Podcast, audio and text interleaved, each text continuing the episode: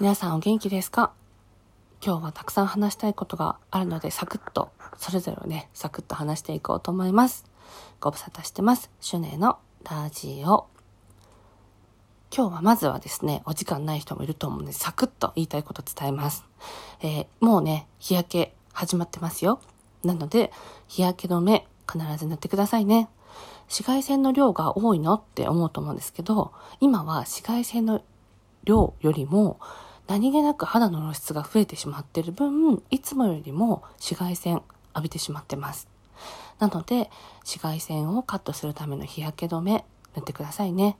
もう早速シュネはですね、左手に腕時計の跡、日焼けとしてもついてます。やっちまったと思ったので、まだね、間に合う皆さんにお伝えしようかと思います。でですね、あの、素肌、洗った後のそのままのお肌に日焼け止めを塗るの塗るのではなくって、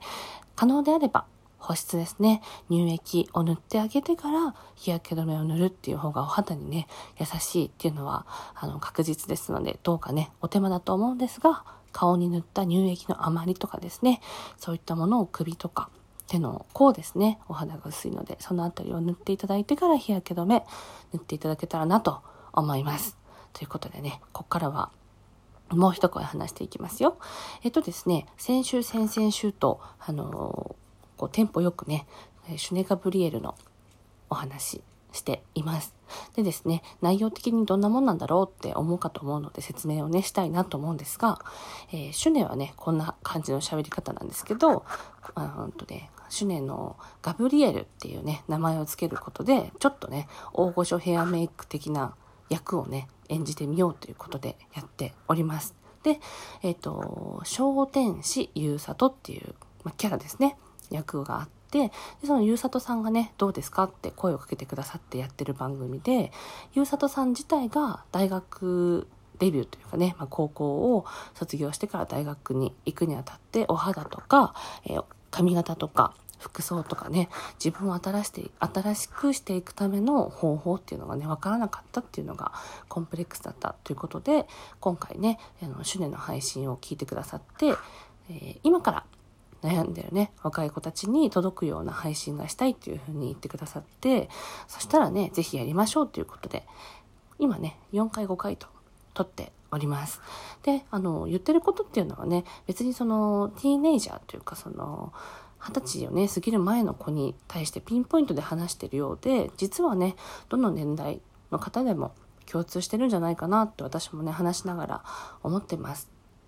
なので、うんまあ、基礎ですねスキンケアとかファッションとか髪型とか基本のところをどうしてそうなのかっていうところまで掘り下げてお話をしてるのでもしよければそちらも聞いていただけたら嬉しいです。でですね、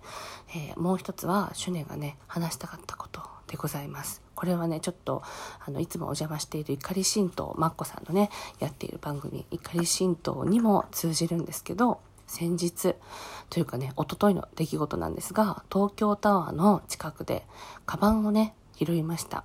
で、拾いましたっていうのも道のど真ん中に転がってたんですね、トートバッグが。で、誰も拾わないので、うんと思って拾いに行って、戻ってきたんですね。で、中を見たら、財布と携帯とタバコが入ってました。で、まあこれはね、まずはお寺の前にあった、あの東京タワーの前の増上寺の前にあったので、お寺に届けてみようと思って寄ったんですけど、やっぱりね、お寺の外で拾ったものは交番に行ってくださいっていうことで、交番に向かいました。で、その間にね、あの、カバンの中を見ようって気が全く起きなかったので、そのままポイッとね、交番の方に預けて帰ろうって思ったんですね。ただ交番に着いた時に、やっぱ書類を書かなきゃいけなくって、で、権利はね、もともと請求するつもりはなかったので、あの放棄しますので、名前書いたら書いていいですかってお話をしてました。そしたらですね、シュネはその時は全くの、もう、あの、煩悩がなかったんですよ。落としてる、落ちてるものをね。本当はその、近くのガードレールとかにかけられたらと思ったんですけど、さすがに貴重品が入ってたの、携帯電話とかね。なので、交番に届けに行ったら、そのね、交番のおじちゃんが、100万円ね、財布の中に入ってたらどうする？って言われて。で、さすがにね、それはないでしょっていうので、まあそうだったらおじちゃんにもう一回相談しますね、なんて冗談言いながら名前書いてて、一応中身の確認をね、してくださいっていうことで、パッて財布をね、おじちゃんが開けたんです。そしたらですね、中に、10万円の束が2つと1万円札がバーッと入っていて、まあ、軽くね30万円ぐらい入ってたんですよ現金が。でまあ、どうしますかって言われて、どうしますかって言われても別にもうね、放棄するっていうふうにまあ決めてはきてたのでいいですって言って放棄して帰ってきたんですよ。でもね、私は中を見ると、もやっとする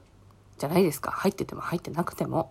だから、あえて開けないで届けたのに、わざわざ中の確認をね、こうしようっていうおじちゃんに、ちょっと腹が立ったんですよ。なんかそのおかげでちょっとモヤモヤしちゃって。で、でもね、猫ババをしようっていう気は全くなかったっていうのは本当にね、正直なところで、ただそういうふうになんかね、こう現金が入ってるよって見せてくる必要はなかったんじゃないかなって、なんかちょっとね、そのおじちゃんにモヤモヤしてます。2日も経ったのにまだ引きずって今日もね、撮影のあの、モデルさんに聞いてもらってましたけど、そう。猫ババすればよかったじゃんって言われたんですよ。でもね、真っ昼間ですよ。夜じゃないんですよ。昼間に酔っ払いとかがいるような道じゃないんですよ。大通り。そこに財布と携帯とタバコが落ちてるってちょっと異常だなっていうのを後からね、あの、まあ、聞いたりとかもして、だから本当もら自分の住所とかね、電話番号書かなくてよかったんじゃないって言われたので、そこで着地しています。で、あともう一つはですね、携帯が突然フリーズしまして、で、というのも、電源をね、再起動しようと思って電源を iPhone なんですけど iPhone を再起動したらピカっていつもねリンゴのマークが光るんですよ眩しくね。でそこからすぐにホーム画面に進むはずなんですけどそれがねなんと進まずずっとリンゴマークついたままなんです。でえ？っと思ってでもほっといたらまた勝手に電源が切れて再起動してくれてでもまたリンゴのマークで終わっちゃうんですよ。でも使えないんですね電波も入ってないしなのでなんだこれと思って調べてみたらリンゴループっていう現象で携帯がねもう完全に使えなくなってしまう現象だったんですでも私はもうね昨日も今日も明後日もん？昨日も今日も明日も仕事なので携帯がね繋がらないってことが本当にもうまあね、ありえないんですよ。私のね、今のライフスタイルの中では。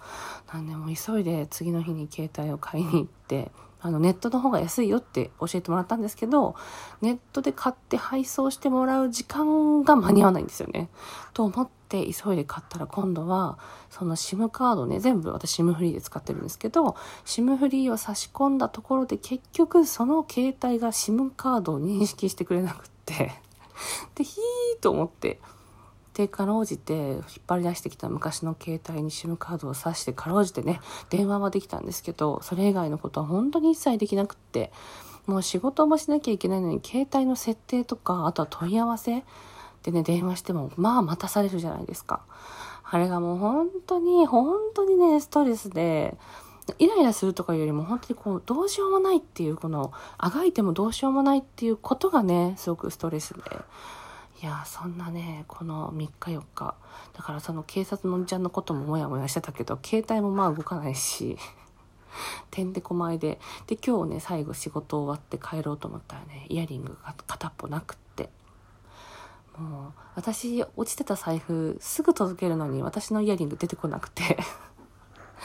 そう、そんな感じで帰ってまいりました。まあ割とねこういうことがシネの日常ではあります。あの月に1回ね一緒にあのお食事をしたりする友人がいるんですけどその人にもね本当に毎日楽しくていいねってあの褒められてるのかねいじられてるのかですけど本当にそんな感じでねいろんなことが起きています。というところでまずはねあの